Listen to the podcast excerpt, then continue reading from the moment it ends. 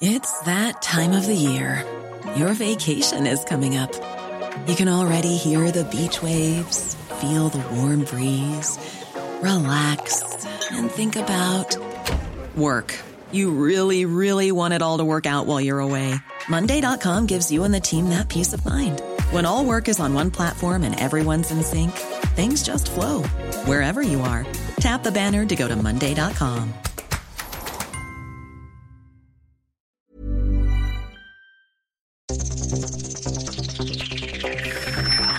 Los desafíos actuales exigen que la ciudadanía tenga la capacidad de saber, pensar y participar más que antes.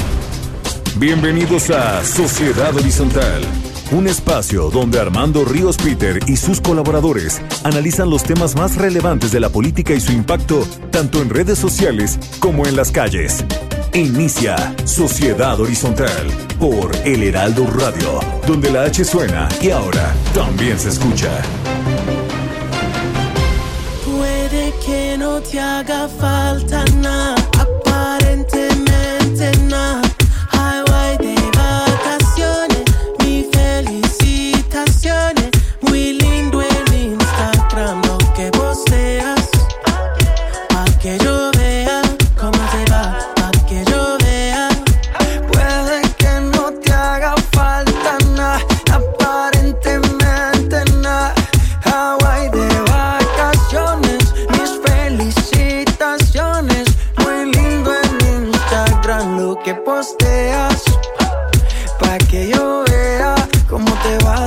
Hola, ¿qué tal? ¿Cómo están? Soy Armando Ríos Peter y estoy muy contento de estar aquí con ustedes. En esta mañana de domingo estamos escuchando Hawaii con The Weeknd y Maluma. Y así les damos la bienvenida a Sociedad Horizontal, la verdad que todos construimos a través de la señal del Heraldo de México. Yo soy Armando Ríos Peter y están aquí conmigo Maru Moreno. ¿Cómo estás, mi querida Maru?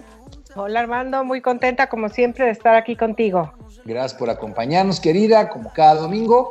Y bueno, pues me siento realmente contento. Hoy nuestro programa se engalana porque nos acompaña Jimena Céspedes, que es directora de Metrix. Ustedes saben que Metrix nos da las mediciones de la conversación digital. Yo siempre le digo a ella que es la principal antropóloga sociodigital que me ha tocado a mí conocer y escuchar en México. ¿Cómo andas, mi querida Jimé? Hola Armando, Maru, buenos días y mil gracias por la invitación. Contento de tenerte aquí, Jimena. Muchas gracias a Yasmín eh, Hernández, quien nos apoya como siempre en los controles desde las instalaciones del Heraldo Radio. Y bueno, pues aprovechamos para enviarles saludos a quienes nos escuchan en la Ciudad de México, en Brownsville, en la Ciudad del Carmen, Ciudad Juárez, Coatzacoalcos, Colima, Culiacán, Guadalajara, Hermosillo, La Laguna, La Paz, McAllen, Monterrey, Morelia, San Luis Potosí, Tampico, Tapachula, Tehuantepec, Tepic, Tijuana, Tuxtla Gutiérrez y por supuesto el bellísimo puerto de Acapulco. Me río porque ahora me organizaron todas los, las ciudades eh, eh, por orden alfabético. Les agradezco mucho y les mandamos pues obviamente un abrazo fuerte a toda la gran familia del Heraldo Radio. A todos muchas, muchas gracias por su preferencia. Maru, recuérdanos las redes, por favor. Por favor, síganos en Twitter con arroba Heraldo de México, en Facebook El Heraldo México y en Instagram arroba El Heraldo de México. Y bueno, también nos pueden escuchar online a través del portal del heraldodemexico.com.mx. Esperamos todos sus comentarios en Twitter con el hashtag de Sociedad Horizontal. Vivimos un cambio de era. La tecnología ha provocado nuevas formas de organización y especialmente de comunicación. Las jerarquías tradicionales pierden su valor a pasos agigantados y hoy el diálogo es el motor para entender que la verdad cotidiana la construimos todos, especialmente si logramos ponernos en los zapatos del otro. Y bueno, pues entrando en materia, hoy tendremos un análisis con los temas más calientes de las redes sociales y como ya les decíamos, esta información es cortesía de Metrix, conocer la verdad en una sociedad digital.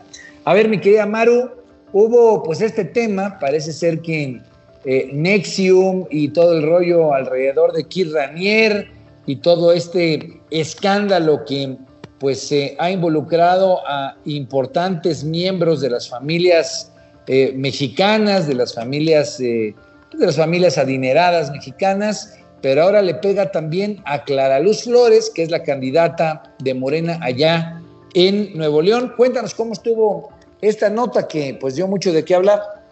Mucho de qué hablar. El hashtag Clara Luz Flores se convirtió en trending topic luego de que la candidata de Morena a la gubernatura de Nuevo León negara haber conocido a Kit Ranier, líder de Nexium, y poco después fuera publicado un video en el que sostiene una larga conversación con él.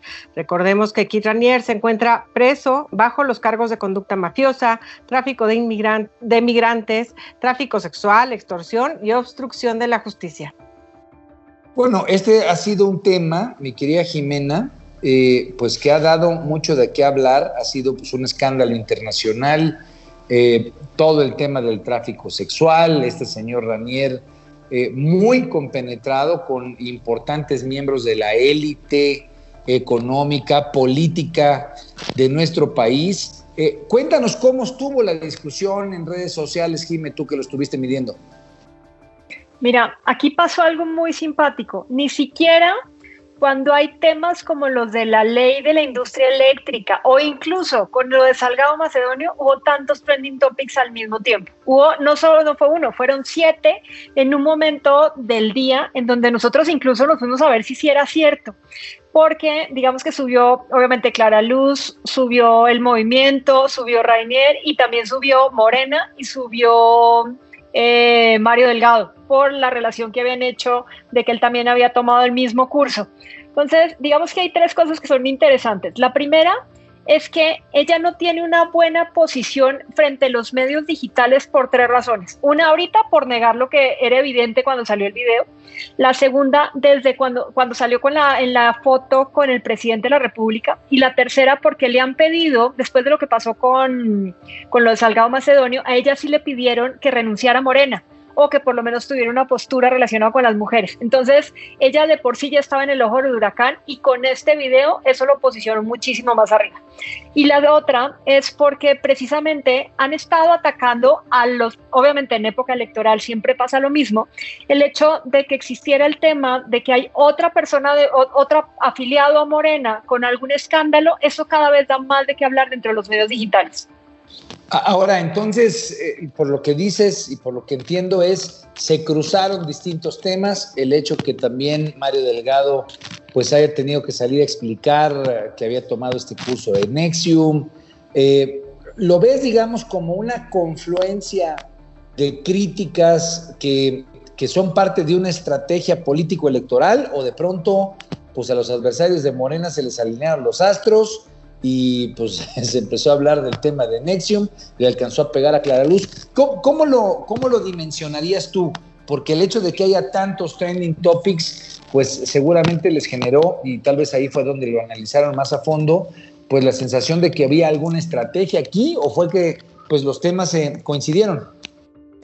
Mira, Ahí, sí es, alguna vez hablamos del mismo que todavía no me lo sé, cuando piedra suena es que el río llega, e, ese que todavía no me lo puedo aprender, aquí pasa lo mismo.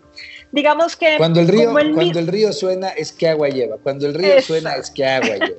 me lo voy a aprender algún día, hermano. El caso es que lo que ha pasado es que, primero, estamos en época electoral, eso sí es cierto, pero adicionalmente, como, si, como el, el discurso del, del, presidente y en general de Morena ha sido que ellos no tienen cola que les pise, o sea, lo, transforman en, en, temas de que no hay corrupción o en temas de que no tienen preferencias, no hay clientelismo, o sea, toda esa cantidad de cosas que al final es muy difícil que un político no lo tenga en, una u otra forma.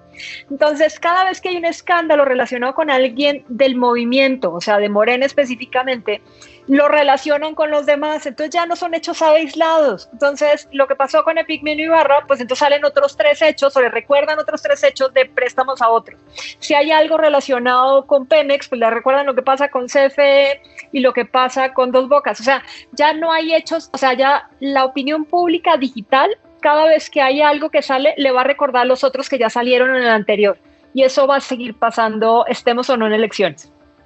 Pues bueno, entonces eh, se está viviendo ya a plenitud, obviamente, la elección, pero yo rescataría, me parece muy, muy, muy importante, como lo has puesto tú, es hoy Morena, ya no López Obrador, que fue, digamos, el eh, eh, digamos, el receptor de los ataques hace tres años, hoy es Morena y obviamente sus candidatos, sus candidatas, los que empiezan a resentir estas críticas, estos señalamientos, y bueno, pues parece ser que lo que estará eh, frente a ellos, o la, digamos, la balanza en la que lo podrán medir es el tema de la congruencia.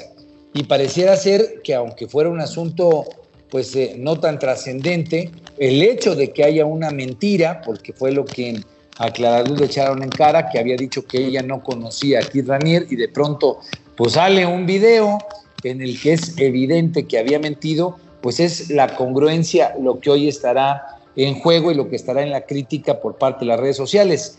Eh, ¿Sientes, y sería aquí, sé que luego son difíciles de responder estas preguntas, pero ¿sientes que el tema de qué tan congruentes son los de Morena eh, le, podría seguir generando costos conforme se vayan presentando este tipo de, casos? Digo, casos chiquitos o casos grandotes, a final de cuentas la congruencia es un planteamiento que no siempre se le pone a evaluar a los políticos, pero que Morena ha sido tan empático de que son congruentes y son diferentes, tal vez para ellos sea mucho más costoso, ¿así lo ves? Mira, yo creo que, el consciente colectivo no, no creo que ni siquiera se pregunten un tema de congruencia, pero ahí sí los oponentes al partido sí lo están sacando. Entonces ponen eh, con el, es que el PRI robó más, o sea, ese es como, como el, el, meme que ha estado circulando y entonces sale alguien de Morena con algo peor de lo que tenían. Entonces ahí sí lo va a aprovechar la oposición. Bueno, pues habrá que estar muy atentos a, eso que tú nos comentas. Será sin duda alguna parte de la evaluación de la campaña. Estaremos muy atentos a los reportes de Metrix. Eh, el otro tema eh, que estuvo ahí presente y que, bueno, pues sin duda alguna aquí con dos chicas, con dos mujeres en el programa, sería importante oír sus opiniones. ¿Cómo estuvo este hashtag INE rompe el pacto, mi querida Maru? Sí, pues hubo varios hashtags alrededor del INE en esta semana y llenaron las redes tras la votación del instituto a favor de retirar el registro a Salgado Macedonio para gobernador de Guerrero. Félix Salgado aseguró que impugnará ante el TRIFE y amenazó con movilizar a todo el Estado para que le respeten su candidatura. Además, el INE suspendió alrededor de 60 candidatos de Morena que no presentaron sus informes de gastos de precampaña. Mientras, el presidente López Obrador dijo que había una campaña en su contra y contra su partido para no dejarles ganar la mayoría en la Cámara de Diputados en las próximas elecciones. Por su parte, Mario Delgado dijo que acudirán a los tribunales para echar atrás esta decisión. Muy caliente toda la semana con el INE. Cuéntanos de una vez, por favor, Maru, porque creo que se liga, creo que pueden, pueden estar cercanas, es este también hashtag Ricardo Rocha, ¿no? Porque él, este periodista, un importante periodista del país, pues también se le fue por el tema de las mujeres en contra del presidente López Obrador. ¿Cómo estuvo esa noticia? Así es, Ricardo Rocha sacó un editorial muy fuerte contra el presidente hablando de que era un gobierno que había ido atacando a las mujeres y que las mujeres nos cobraríamos en las próximas elecciones. Y días después, el periodista confronta al presidente en la mañanera por cancelar su canal con el fin de controlar la información, así lo dijo, y ponerlo en una lista en la que lo acusan de recibir varios millones de pesos de malos manejos y ser pro-PRIAN. Al finalizar su participación dijo, todos estamos obligados a morir por la patria, pero no estamos obligados a mentir por la patria. El video circuló en las redes se titula Ricardo Rocha destroza a AMLO. En ese round público del pasado 24 de marzo, el presidente perdió por nocaut definitivamente. Bueno, un tema, eh, sin duda alguna, aun cuando son cosas diferentes, están entremezclados. El hecho de que Ricardo Rocha se haya echado en contra del presidente por el tema de la candidatura de, Félix Salgado, pues tiene también que ver con ese hashtag INE rompe el pacto, refiriéndose al pacto patriarcal famoso que las mujeres, especialmente las feministas, han traído presente alrededor de la figura de Félix Salgado, quien han criticado, pues obviamente por los señalamientos de violación y las denuncias que tiene.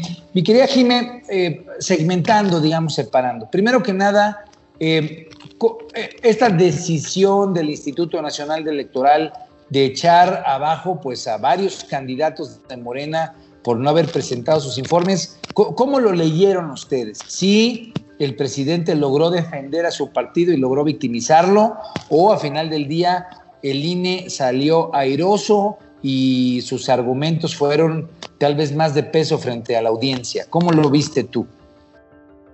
Mira, hay un fenómeno que ha venido sucediendo primero relacionado con el INE. Anteriormente, digamos que hace un año, eh, un año y algo, la actitud hacia el INE era mucho más negativa que positiva. O sea, lo veían como una entidad del gobierno, o sea, porque la gente no entiende que es un organismo autónomo, pero digamos que lo veían como una entidad que estaba en contra del presidente. O sea, así se veía como era Lorenzo Córdoba frente al presidente. Desde el, año pasado, cuando después de las primeras de, de, las primeras elecciones y ahora con las decisiones que ha tomado el Instituto Nacional Electoral, por ejemplo, frente al tema de las mañaneras o el hecho que esté tratando de garantizar las elecciones, ha hecho que la gente comience a tener una actitud más positiva frente a ellos de las que tenía anteriormente.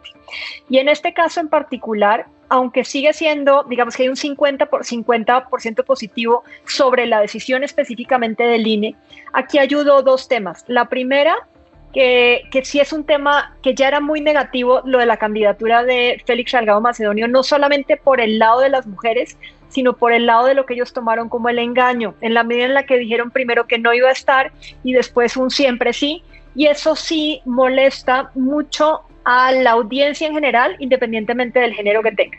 Y la segunda, lo que están diciendo los medios digitales es que el INE está haciendo lo que no hizo el partido, independientemente de las razones que tiene, esas la gente no se está metiendo, pero sí le está, le está dando como la razón al INE en la medida en la que esta era una candidatura que sí o sí no tenía por qué, por qué pasar. Ahora, es interesante porque, como bien lo dices tú, parecería que aquí el Instituto Nacional Electoral pues sale como el paladín de la justicia, en este caso de la justicia hacia las mujeres, en un tema que, como bien lo decías tú, sienten que Morena no logró resolver y que el INE estaría, pues digamos, siendo consecuente con este tema de defensa de las mujeres, aunque el tema, porque el INE suspende a Félix Salgado y a otros varias decenas de candidatos, es por no haber entregado los informes de los gastos de campaña. Entonces, lo que tenemos es un tema de percepciones que, pues, eh, a final de cuentas, juegan a favor o juegan en contra, más bien de Morena en este caso, pero donde no es la causa principal el tema de la violencia de género lo que está quitando a Félix Salgado, ¿no? Eso es correcto, pero en general los medios digitales, en este caso, la opinión pública especializada entenderá eso y digamos que está la lista de los, de los que suspendieron y la gente y la opinión pública especializada está bien, pero la opinión pública generalizada lo único que se queda es con la suspensión por parte del INE no se queda con las razones que había, porque para ellos incluso las razones que el INE es, claro, yo pensaba lo mismo. O sea, al final eso es lo que pasa con los medios digitales. Te quedas con lo que a ti te importa o lo que se parece a ti. Sí, sin tanto, sin las razones, que es parte de la sociedad horizontal, no tantos los argumentos, sino a final de cuentas las emociones alrededor de que algo ocurra. Pero bueno, creo que vale la pena tenerlo presente porque eh, pues todavía falta que el Tribunal Electoral revise este asunto y todavía se puede dar el caso de que el TRIFE vuelva a reinstalar no solamente a Félix, sino también al propio candidato en Michoacán, a Raúl Morón y a otros más que ahorita los echó para abajo, ¿no? Claro, pero además ahí hay un riesgo por el tema precisamente de percepción. Si el tribunal lo regresa, entonces el gobierno actual o el presidente en este caso podría decir lo que, lo que señaló en la mañanera, de que hay un, hay un complot en su contra o en contra de Morena precisamente por ese mismo tema. Él usa la misma percepción que tienen los demás, o sea, es el INE el que está en contra del partido, no que haya unas razones jurídicas de peso que pudieran hacerle.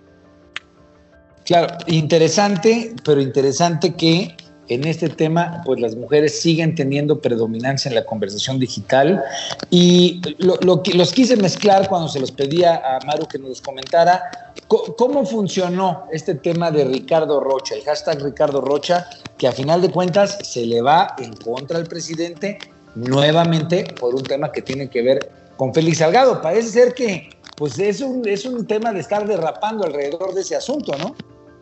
Sí, pero ahí sí te voy a ser eh, sincera. La opinión pública eh, generalizada lo único que hizo fue ver, también aquí en un tema de percepción, eh, que era otro, otro periodista más que deja de ser, o sea, o que deja de tener foro por la decisión del gobierno federal. Acordémonos que hace como dos semanas pasó lo mismo con Pascal Beltrán del Río.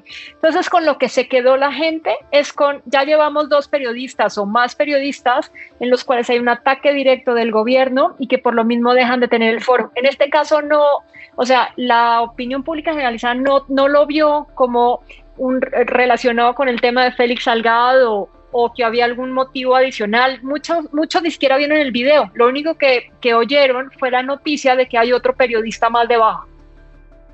Entonces, entonces, fue más bien un tema de libertad de expresión, como lo que hemos tenido en otros casos, donde la sociedad digital, lo que la sociedad horizontal, lo que termina es respaldando eh, a Ricardo Rocha por algo que consideran injusto, que es quitarle el espacio en el cual aparece. ¿Es correcto? Eso es correcto. No tanto por las razones, sino por el hecho que le quitan por estar en contra del gobierno. Claro, entonces ahí seguramente veremos en el reporte de la próxima semana que hace Metrix, seguramente un señalamiento de eh, pues la gente criticando al gobierno por estar en contra de la libertad de expresión. Vamos a terminar con hashtag Lady Profeco, mi querida Maru. Eh, cuéntanos cómo estuvo ese tema, porfa. Sí, se hizo viral la Lady Profeco tras subir un video en las redes en la que la joven relata cómo en una sucursal de Sara de Metepec quiso comprar una prenda con la etiqueta marcada en 19.95 euros y un bolso que quería gratis por no llevar etiqueta ni precio. Al acudir a la caja pidió que se le respetara el precio exhibido y si no lo hacían acudiría a la Procuraduría Federal del Consumidor, por lo que en las redes sociales le llamaron Lady Profeco. Una noticia interesante, eh, son de esos datos que en la agenda no están ahí presentes, pero que de pronto pues saltan y se convierten en temas pues muchos más, eh, mucho más importantes que otros de los que hemos comentado. Cuéntanos cómo, cómo lo leíste tú, mi querida Jimena. Mira, siempre las ladies como que, que, nos hacen olvidarnos un poco de los temas políticos. Entonces, eh, hay dos vertientes. Hay los que dicen que es gente que quiere ser, eh, que quiere llamar la atención, ser influenciador o que le paguen como TikToker, como últimamente es, es la, la, gente que lo quiere mover así. Y entonces que no necesariamente es que ella eh, fuera tan ignorante por el tema y decidiera hacerlo, sino lo que quería hacer era publicar realmente. La razón por la cual pasó eso, lo único que no, no nos interesa mucho, pero aquí lo que sí, lo que sí nos llama mucho la atención es que cualquier cosa relacionado con una persona que le llama la atención o que alguien se siente identificado porque alguna vez vio la etiqueta y lo pensó, o porque por lo menos salió a una tienda a comprar cosas, o porque salió en un video, logra que una persona completamente desconocida se vuelva tendencia durante todo un día y la gente la reconozca si la ve en la calle. Digamos que eso es parte de lo que, de lo que ha venido pasando. Y siempre le han puesto Lady o Lord al que lo tenga que ser así, porque digamos que ya dentro del consciente colectivo, pues simple y llanamente le ponen una etiqueta a esa persona, como en este caso frente al, a de Sara. Lo que sí es que esos son efímeros, o sea, solamente dura el día en donde se viraliza ese video, generalmente pasan de TikTok a Facebook, de Facebook a Twitter, o en algunos casos pasan de un medio a las redes sociales y eso es lo que al final lo vuelve viral. Claro, y el WhatsApp también pues, se comparte y eso hace que estos personajes, como bien dices tú, aun cuando son efímeros, pues lo que generan es conversación, generan pues, que la gente eche relajo con los memes y, y al final del día es parte a veces de estrategias que este tipo de gente quiere tener. Creo que vale la pena siempre tener presente eso porque nos habla de cómo funciona la sociedad horizontal con estas capacidades de información, de comunicación y de organización, como decimos nosotros, de manera descentralizada, pues que le dan velocidad a la discusión y que muchas veces distraen para que la gente pues se salga un poco de las noticias tradicionales o de a veces algunas cosas que le dejan mal sabor de boca. En fin, ya estamos por terminar. Eh, entre otras noticias más amables, pues eh, a la gente que es seguidora de Luis Miguel, es como de mi generación, entonces yo por eso eh, aprovecho para comentarles, ya está el hashtag Luis Miguel la serie, pues mucha gente se quedó pendiente de ver cuándo saldría esta, este seguimiento de Netflix, entonces bueno, pues a las, sobre todo a muchas de las mujeres que son fans del sol, como le dicen, ¿no? De Luis Miguel, pues, seguramente estarán contentas de que venga esa digamos, esa posibilidad de encontrar la música y lo que es la biografía de Luis Miguel. En fin, esto ha sido Sociedad Horizontal. No se vayan porque vamos a regresar aquí en el Heraldo Radio. Vamos a hablar con el doctor Javier Tello sobre la situación del plan de vacunación. Vamos a seguir aquí con Jimena Céspedes, con Maru Moreno. Yo soy Armando Ríos Peter. Y bueno, pues nos vemos después de este corte comercial aquí en Sociedad Horizontal. La verdad que todos construimos. No se vayan, nos vemos de vuelta. Vamos a una pausa y regresamos a Sociedad Horizontal por El Heraldo Radio.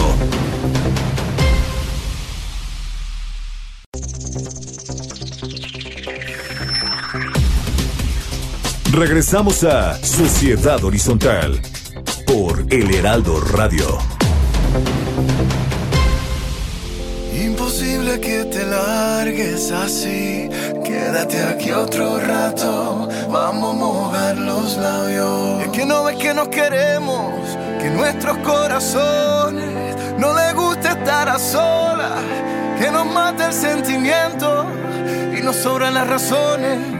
Gastemos todas las municiones, ganemos la batalla que aunque da tiempo, dale, vamos a echar el resto, pero cambiemos el escenario, que no quiero pelear contigo, como la ves? Vamos a cambiar de casa, vamos un mes de viaje, hablemos otro idioma, bésame aquí en la calle, por ti cruzo la tierra, lucho con mil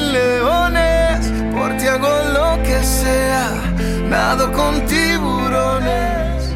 Vamos a hacernos una. Hola, ¿qué tal? ¿Cómo están? Seguimos aquí en el Heraldo Radio y en un ánimo relajado de inicio de vacaciones. Hoy estamos escuchando Nado con Tiburones con Ricky Martín. Y bueno, pues muchas gracias por seguir con nosotros. Estamos en Sociedad Horizontal. La verdad que todos construimos y la información, como siempre, y le agradecemos enormemente, es cortesía de Metrix, conocer la verdad en una sociedad digital. Yo soy Armando Ríos Peter y les damos la bienvenida a esta segunda parte con Maru Moreno y bueno, pues como ya lo decíamos, muy contentos de que esté la mismísima Jimena Céspedes, que es la CEO de Metrix con nosotros en esta ocasión. Eh, pues nos engalana su presencia. Esta mañana tenemos el honor de que nos acompañe el doctor Javier Tello. Él hemos tenido pues eh, la oportunidad de escucharlo en varias ocasiones, especialmente en torno a la pandemia. Nos ha mantenido al tanto, alertas eh, de las políticas públicas en materia de salud, que es su especialidad. Y bueno, pues le damos las gracias por estar con nosotros el día de hoy para platicar pues, sobre la campaña de vacunación que hoy se sigue en nuestro país ante el COVID-19. Bienvenido otra vez, mi querido Javier, ¿cómo andas? ¿Qué tal, Armando? ¿Cómo están todos? ¿Cómo les va? Bien, contentos de saludarte y bueno, pues eh, quisiera yo empezar eh, el tema de la campaña de vacunación y en los reportes de Metrix lo hemos comentado con Jimena, pues ha sido el tema que ha tenido pues prevalencia, interés, atención de parte de la sociedad eh, pues una sociedad digital como esta sociedad horizontal que tenemos y que crece día con día, pues siempre hay puntos a favor, puntos en contra, críticas a la autoridad eh, por distintas razones, las hemos tenido especialmente al principio cuando se le criticaba la autoridad, pues que los adultos mayores estaban haciendo colas enormes. Ahora, debo de decirlo, ¿no? Eh, me ha tocado ya escuchar a varios adultos mayores, cercanos, amigos, eh, familiares que se han sentido contentos de la organización que hay alrededor del tema. Pero más allá de eso, más allá, del debate, eh, quisiéramos escuchar de parte tuya, mi querido Javier Tello, ¿qué porcentaje de la población llevamos vacunando? Y, eh, digamos, hemos vacunado, pero, pero no solamente el número, sino hablábamos precisamente contigo hace algunos meses sobre las preocupaciones del ritmo, la logística, la capacidad que podríamos tener como país de cumplir en un tiempo determinado las metas de vacunación. No es un asunto menor porque obviamente somos un país que pues está globalmente integrado, tiene una enorme interacción nuestro país con los Estados Unidos, con Canadá. Estados Unidos lleva un avance significativo, eh, y, si nosotros no logramos tener el mismo ritmo que tienen nuestros principales socios comerciales, pues ese desfase puede significar un costo, un costo para eh, el turismo, por ejemplo, puede significar un costo para pues, las visitas de negocios. Eh, ¿Cómo estamos al día de hoy, mi querido Javier Tello, en materia de esta campaña de vacunación? Mira, muchas gracias. Como lo he venido diciendo, México está vacunando lento. Punto. O sea, no hay manera de que nos quitemos eso de, encima. Es una realidad. Y tenemos que reconocer que está vacunando lento por muchos parámetros. Número uno, porque si nosotros lo sacamos y lo cuantificamos, el número de personas que deberíamos estar vacunando diariamente para poder lograr una meta del 70% de la población adulta perfectamente vacunada antes que termine el año, Deberíamos estar eh, hablando de cerca de 520 mil dosis que deberían estarse aplicando desde enero de este año. Y esto no ha sucedido así. Tenemos nosotros, creo que, un promedio que no llega a los 60 mil dosis diarias con el pico máximo como de 250 mil en un garbanzo de a libra. Y hoy eh, o ayer, pues, están presumiendo grandes logros con 150 mil dosis. Perdón, eh, así no vamos a terminar nunca. Estamos vacunando lento. Ahora, ¿por qué estamos vacunando lento? Principalmente porque no hay una organización. Como siempre lo he dicho, no existe una estrategia. Todo el mundo me pregunta, oye, la estrategia de vacunación? No hay una estrategia, honestamente. Nadie se sentó a ver qué se tenía que hacer y cómo se tenía que haber hecho. Y como eh, también lo he mencionado, no hay un responsable, sino que me digan quién es la persona con fotografía y con firma en el papel membretado responsable de la vacunación. Está el presidente, López Gatel, ya vimos que opinan el canciller, el secretario de Hacienda, quien quieran, pero realmente esto se ha vuelto un conflicto. Y de ahí que tengamos efectivamente sistemas y prácticas de vacunación en la logística muy eficientes hasta el momento, hay que decirlo, como la mayor parte de los que se han llevado a cabo en la Ciudad de México y en algunos municipios del país, y otros verdaderamente caóticos que rayan en las tragedias, como lo que ocurrió en Villahermosa la semana pasada, en donde llegaron las vacunas, pero no llegaron las jeringas ni los diluyentes, ¿no? O que cites a la población de realmente de gente de muy escasos recursos, ancianos, a formarse durante toda la noche en Tepoztlán, prometiendo que van a llegar 2.000 dosis y llegan 600, eh, ¿no? Entonces, ese tipo de cosas te habla que no tenemos una estandarización.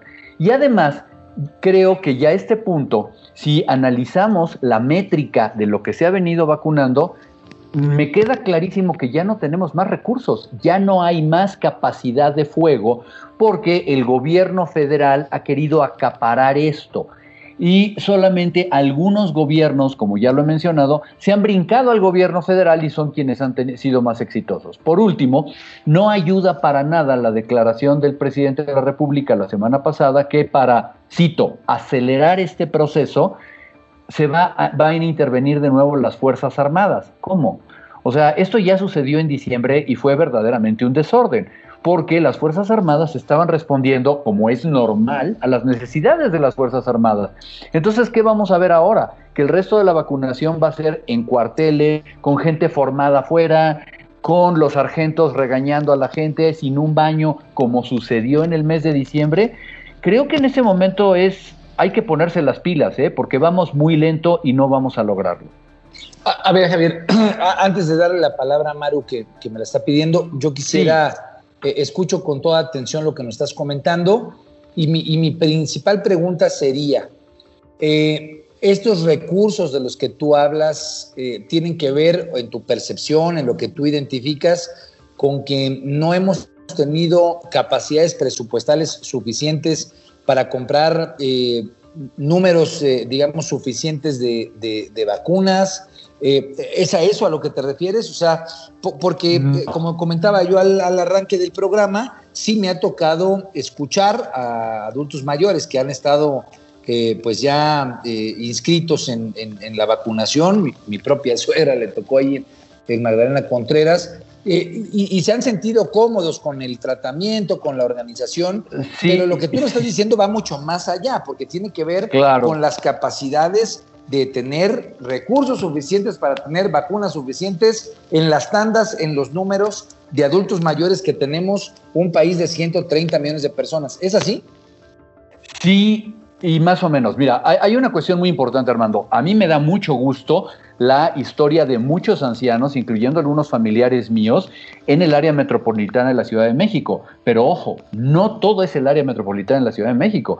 Mi mamá está en Torreón y mi mamá no sabe lo que le va a suceder el lunes. Nadie sea como, o sea, no, no hay una manera de saberlo. Y conozco historias verdaderamente desastrosas en muchos lugares del país. Es decir, qué bueno que la gente de las grandes ciudades y donde ha habido eh, realmente una capacidad logística y sí tienes razón presupuestal han logrado poner macrocentros de vacunación, mucha gente y toda, pero tenemos mucha gente en muchos municipios donde fueron a poner un par de mesitas con un plástico en unas mesas en una escuela y han tenido a verdaderamente cientos de personas y de ancianos pernoctando, eh, y, que, y, que, no han logrado vacunarse. Es decir, no hay una estandarización para que todo fluya. Ahora, respondiéndote al tema de las vacunas, ciertamente hay un problema de flujo de abasto de vacunas. A mí no me gusta esa frase de que están llegando a cuenta gotas, porque no están llegando a cuenta gotas. Llegó un millón de vacunas ayer o, el, o la semana pasada, ¿sí? Eso no sí. es a cuenta gotas. Lo que no estamos teniendo es la capacidad de vacunar con la velocidad. ¿Por qué? Porque hasta este momento ya se nos acumularon en, vamos a decir, a decir de Hugo López Gatel, en el trámite de la logística y de la planeación, 4 millones de dosis. Bueno, esas 4 millones de dosis, vamos a suponer que ya acaban de llegar uno, quedan 3 millones. 3 millones de dosis que deberían estar en los brazos, como decían en Estados Unidos, no en proceso de ser administradas. A mí me gustaría, por último, cruzarme de brazos y decir, ya acabé, mándenme más vacunas, y no que estén llegando vacunas y que no estén siendo aplicadas. Claro, eso es importante. Maru, ¿tienes eh, una pregunta? Sí, gracias Armando. Hola Javier, ¿cómo estás? ¿Qué tal, Maru? Eh, oye, te quería preguntar, luego de alcanzar los 200 mil muertos oficialmente, que sabemos que los rebasan con bastantes, ¿cómo ves el decálogo que recomendó el doctor López Gatel para cuidarnos en la Semana Santa? Perdón, eh, no, no, encuentro una mejor definición. Es un disparate, es un sinsentido. No sé quién fue el autor de eso. Creo que no tenían otro tema en esa mañanera. Realmente venir, número uno, ¿no? El decálogo, esa actitud paternalista y pseudo religiosa, donde estamos dando decálogos y diez mandamientos de algo. Digo, ¿por, ¿por qué no fueron ocho recomendaciones o catorce? No, un decálogo, ¿no? Pero además diciendo una serie de cosas de perogrullo que ya sabemos y donde me hubiera gustado más decir, oye, ¿cuál va a ser el decálogo que vamos a darle a los centros vacacionales, a los hoteles o todo para que se guarden las máximas restricciones? Yo no vi que el mandamiento número uno del decálogo fuera utiliza el cubrebocas o no puede salir a la calle. No, estamos, había que decir algo y solamente para cumplir con eh, dos preceptos básicos. Uno es, estamos diciendo y que no nos critiquen, y el otro es, fíjense cómo en México no vamos a tener medidas draconianas como las que hay en otros países porque aquí respetamos la libertad. Bueno, creo que haber dado ese decálogo, perdone, y no haber dicho nada era exactamente lo mismo. Creo que no hay nada nuevo que la gente vaya a aprender ahí. No conozco yo una sola familia que en este momento esté sentada en su comedor analizando el decálogo y viendo cómo le van a hacer para cumplirlo. ¿sí? No sé cuál es el beneficio de decir que regrese a dormir a la casa como persona bien portada, no sé si eso es a lo que querían decir, y que con eso me voy a contagiar menos que saliendo a, a, a, comer a un restaurante atiborrado, ¿no? Realmente creo que no pasa de lo anecdótico. Ahora, eh, sin duda alguna, la cifra, ahorita que la retomaba Maru, pues es sí. eh, terrible, ¿no? 200 mil muertos, más de 200 mil muertos oficiales. Recordemos que en el caso mexicano hay quienes dicen que esa cifra es tres veces mayor. Pues sí, eh, digamos, es, un, es una cifra a todas luces desgarradora. ¿Qué opinas tú? Es, una verdadera tragedia y creo que esa es la preocupación que deberíamos tener. Déjame enlazarlo con algo que no, que, de lo que estamos hablando precisamente. ¿Cuál es la prisa? ¿Por qué México debería estar haciendo lo máximo para tratar de vacunar a los ritmos más grandes? Porque aunque nos duela, tenemos que compararnos con Israel, con Estados Unidos o con Chile en, velo en velocidad de vacunación.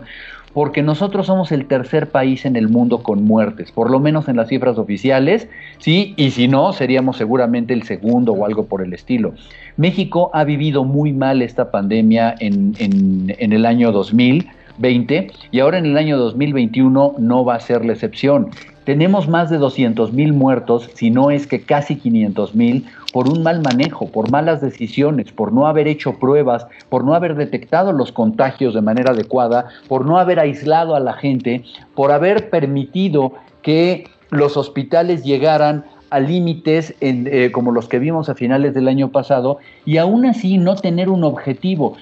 Pregunto yo, ¿qué hubiera pasado si realmente México hubiera tenido un objetivo de decir no vamos a permitir que se contagien más de 100 mil personas y en México no vamos a tener más de 5 mil muertos. Háganle lo posible. Estaríamos en este momento teniendo otra conversación, ¿sí? Pero nunca fue el objetivo salvar vidas.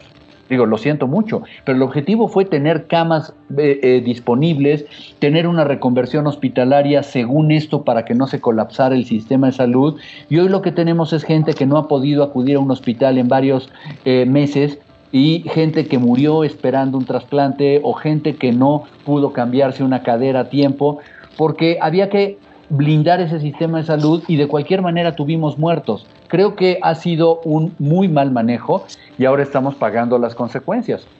Bueno, la, cifra sin duda alguna es aterradora y, y, más aterrador es que para efectos más allá de lo oficial, pues fuera mucha más gente. Pero Jimena Céspedes, tiene una pregunta. Adelante, Jimé. Gracias. Es que acuérdate que nosotros, Javier, estamos siempre pendientes de lo que dicen los medios digitales y hay dos preguntas que están como en el inconsciente colectivo, claro. bien dentro del consciente colectivo dentro de, de, estas redes sociales. La primera de ellas, que hay muchos diciendo que les pusieron la primera dosis a sus abuelitos y papás pero que no hay fecha para la segunda. Y la otra, que creo que ya es una preocupación más millennial, es si vamos a tener una tercera ola como la que está teniendo Brasil actualmente. Bueno, eh, la primera pregunta, ciertamente deberíamos haber asegurado las segundas dosis, pero la realidad es que no lo sabemos. Eh, esto, esto seguramente que lo van a negar y todo, pero eh, el día de hoy yo tengo amigos que me están preguntando, oye, ¿qué hacemos? Porque en alguna en algún municipio del Estado de México ya les retrasaron las segundas dosis por más de 40 días y no tienen una, fecha. Em, sabemos muy bien que han tratado de blindarse lo más posible para tenerlas a tiempo, pero eh, no hay una certitud. Entonces creo que esta preocupación que tiene la gente es genuina, es muy real y lo único que va a poder hacer el gobierno federal es asegurarnos que lo tiene medido. Sé que esto sí viene de la mano con el poder tener un abasto, el poder tener inventarios. En Estados Unidos te dan la fecha de la primera vacuna e inmediatamente te aseguran la segunda, ¿sí? O sea, no te dan una fecha, la, la, vacuna 1 sin haberte asegurado que tienen la vacuna 2. Y es algo que no hemos podido hacer en México porque no hemos podido garantizar un flujo de vacunas. Entonces, tiene razón el auditorio, es algo real. Y la preocupación por una tercera ola es absolutamente genuina y válida. ¿Qué pasa? El virus es el mismo, no hay una razón para que no nos contagiemos igual. Vamos a seguir en un desorden, vamos a seguir juntándonos y no ha habido un enclaustramiento ni ha, ha, ha habido medidas de cuarentena entonces, después de las vacaciones de Semana Santa, donde hoy ya estamos viendo cómo está la gente en los centros vacacionales, seguramente vamos a ver consecuencias a partir de la semana de Pascua, como las, las mismas que vimos en el regreso de las vacaciones de fin de año. Eh, duele mucho, pero estuvimos viendo estos hospitales llenos y además de los hospitales llenos, estuvimos viendo eh, las eh, eh, filas en los, niveles de oxígeno, eh, eh, perdón, en las tiendas de los tanques de oxígeno. Ahora, si es, digamos, esto que te pregunta Jimena, si es alarmante que pues mucha gente ya se haya vacunado y que no tengamos o que no tengan claridad de si va a haber abastos, si va a haber, digamos, una dinámica eh, de certidumbre que les permita a ellos saber cuándo se van a vacunar. Eso se puede convertir verdaderamente en un problema, ¿no? por, pero por supuesto, se puede convertir en un problema, en un problema logístico, porque no tienes, no tienes una, eh, una certeza de cuándo y luego no, no, tienes una certeza de lo que siga. Además, digo, a nivel medio eh, de suposición, ves que se estuvo manejando el hecho de que, oye, y, y, pudiera ser que llegáramos a tener que combinar dosis de vacuna A con vacuna B, que no es una certeza, ojo, no es un plan que se tenga, pero en muchos países se ha considerado esto como una medida extrema. ¿Qué es lo que puede ocurrir, no? Si en determinado momento ya no tienes vacuna de un proveedor y tienes que poner la segunda dosis de vacuna de otro proveedor. Hasta ya se están haciendo investigaciones al respecto. Esperemos que no sea el caso, esperemos que tengan una mejor planeación al respecto. Maru, eh, Maru Moreno, que tenías la mano levantada. Sí, claro, gracias Javier, eh, gracias Armando. En tu opinión, eh, ¿la vacunación se está usando como un tema electoral? No tengo evidencia para ello. Fíjate que, vaya, en primera no, no, no soy experto en ese tema, pero yo le, he dado muchas vueltas porque siempre me preguntan lo mismo y, yo trato de entender una cosa, yo no soy experto, ¿eh? Pero yo trato de entender una cosa, ¿por qué el hecho de que dijera yo, oigan, es 4 de julio y hay muchas vacunas, la gente va a votar por el partido en el gobierno? No, no entiendo eso, sobre todo cuando hoy lo que tenemos es bastante, eh, a gente a bastante disgusto. Digo, sí, hay gente que le ha ido bien, pero no creo que eso vaya por allá. Entonces, eh, lo que es inevitable, sí, es que todos los países, todos los gobernantes van a querer hacerlo. Si no, miren a Netanyahu, que con un excelentísimo y exitosísimo sistema de vacunación, evidentemente lo está aprovechando para el tema electoral. Donald Trump abiertamente lo, quiso aprovechar como un tema electoral y se quejó de que Pfizer hubiera terminado sus investigaciones justo, perdón, que le hubieran dado la autorización a la vacuna de Pfizer después de las elecciones y que no lo hubieran favorecido. Entonces, creo que esto sería inevitable, pero insisto, si me preguntan a mí si me voy a sentir más contento con el partido oficial porque vayan a vacunar cerca del mes de julio, personalmente no le encuentro sentido. ¿eh? Jimena Céspedes. Gracias. Hay, hay una app que está circulando en redes sociales y principalmente en WhatsApp, que hay muchos de los, de los de la tercera edad que son como los que principalmente hacen forward de todo lo que les llega, y me, ya me han llegado tres veces, en donde es una app en donde tú le picas a algún lugar del mundo y te dice el número de, de, de días que queda para terminar eh, el COVID en, tu, en tu lugar. Digamos que nosotros nos quedan como mil días, Estados Unidos como 128, Europa no va tan bien como uno esperaría. ¿Qué tan fácil es? ¿Lo hacen solamente eso con base en la vacunación o con base en algún otro algoritmo y que de verdad podamos creerle a eso? No, no, no, no. Es el cálculo matemático, es, es, es, muy simple, ¿eh? es el cálculo matemático de lo que hay hoy en día y además basado en los números de, de Our World Data. Entonces, básicamente, lo que, lo que están haciendo es tomar el promedio de las vacunas en este momento y multiplicarla y con eso sale. Esto significa que si México milagrosamente tuviera una gran aceleración en sus vacunas, veríamos cómo el número se, se, modifica. Vaya, no quiero ni pensar en el número, nos ha de estar hablando que vamos a terminar como en el año 2200 o algo así, con este ritmo que llevamos, ¿no? Sí, definitivamente no estamos rápido, y, eh, pero lo que está haciendo, perdónenme, es darte el número final del promedio que tenemos en este momento.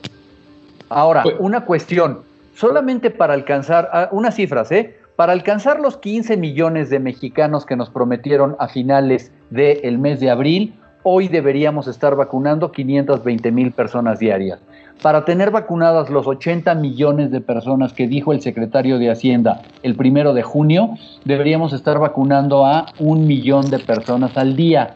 Estamos vacunando un promedio de 150 mil en el mejor de los casos. Y como les dije, el promedio total de la sumatoria es como de 60 mil diarios. Así nunca lo vamos a lograr. Pues muy abajo de las cifras que tendríamos que estar consiguiendo. La verdad es que Javier siempre es un honor, un placer escucharte, nos da mucha luz para entender qué es lo que está pasando. Dejamos como siempre abierta la puerta para volverte a tener y que pues nos acompañes a entender qué es lo que está pasando alrededor del COVID. Y bueno, pues ya se nos llegó la hora de cerrar. Muchas gracias a Javier Tello y a Jimena Céspedes, directora de Metex, por habernos acompañado esta mañana. Yo quiero mandarles un abrazo fuerte a todos los que hoy nos escucharon. Los esperamos nuevamente el próximo domingo en punto de las 11 de la mañana, pues para hacer un análisis más de la sociedad horizontal. La verdad que todos construimos por el Heraldo Radio y un besote también a mi querida Maru. Nos vemos el próximo domingo. Cuídense mucho, gracias. Abrazo fuerte, saludos.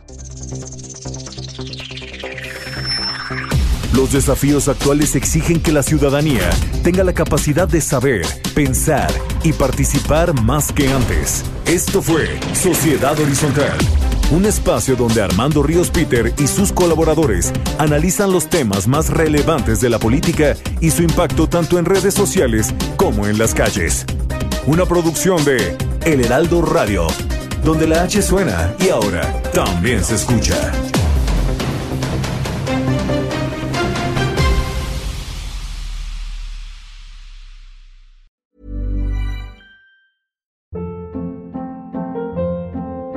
Hold up. What was that? Boring. No flavor. That was as bad as those leftovers you ate all week. Kiki Palmer here, and it's time to say hello to something fresh and guilt-free. Hello Fresh. Jazz up dinner with pecan-crusted chicken or garlic butter shrimp scampi. Now that's music to my mouth. Hello Fresh. Let's get this dinner party started. Discover all the delicious possibilities at hellofresh.com.